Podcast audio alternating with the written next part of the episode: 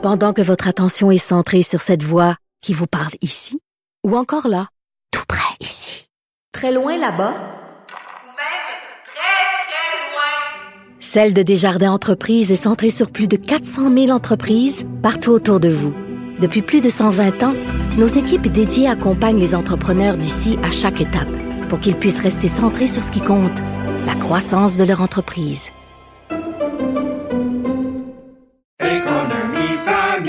Ici Ricardo. Et Émilie, marchand d'IGA. On a envie de vous inspirer à bien manger. À moins de 5 la portion. Suffit de repérer les produits valeurs sûres et de les cuisiner avec une de nos recettes. Les valeurs sûres, c'est bien pensé, hein? Bien sûr! Détails sur IGA.net. Savoir et comprendre l'actualité. Alexandre Morand-Villouellette.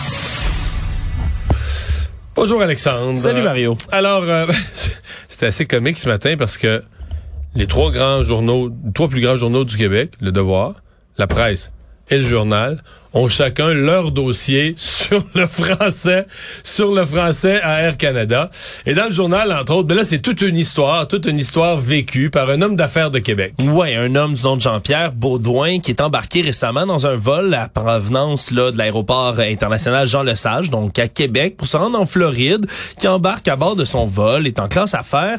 Et là, l'agent de bord qui s'occupe de sa section vient lui parler en anglais. Lui, qui, est bilingue, mais décide de répondre en français, demande se faire servir en français. Et là, l'agente, qui est unilingue anglophone seulement, va chercher un collègue qui revient comme pour faire le traducteur, si on veut, pour traduire ce qu'elle a dit en anglais en français. Monsieur explique qu'il comprend très bien, mais qu'il veut se faire servir en français, puisqu'il est dans un avion d'Air Canada, qui part même de Québec.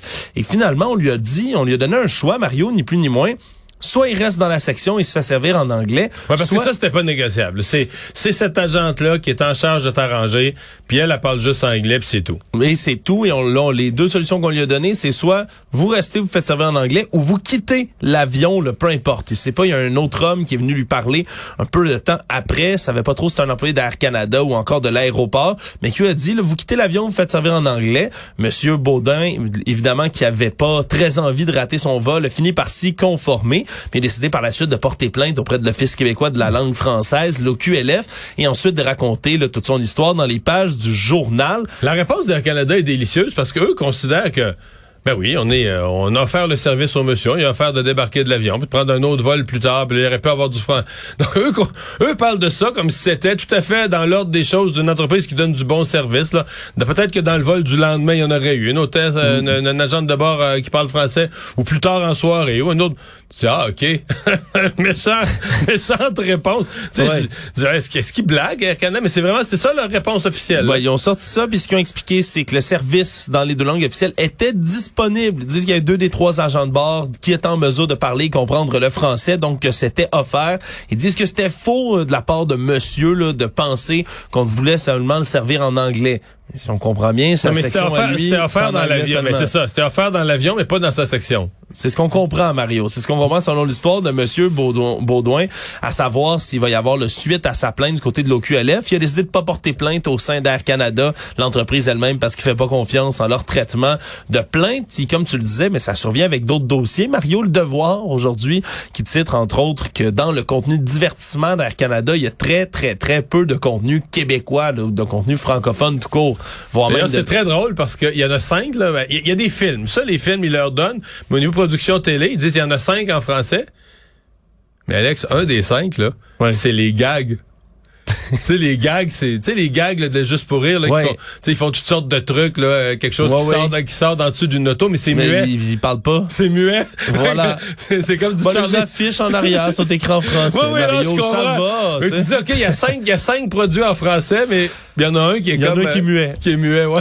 Oui. Donc, on, disons un 5 en gros guillemets. Ça, non, effectivement. Donc, c'est euh, Air Canada qui est pas sorti de la tourmente, malgré le fait qu'ils sont désormais assujettis à la loi sur les langues officielles, Mario, ce qui fait en sorte que clairement, la situation va aller mieux bientôt, n'est-ce pas? Oui.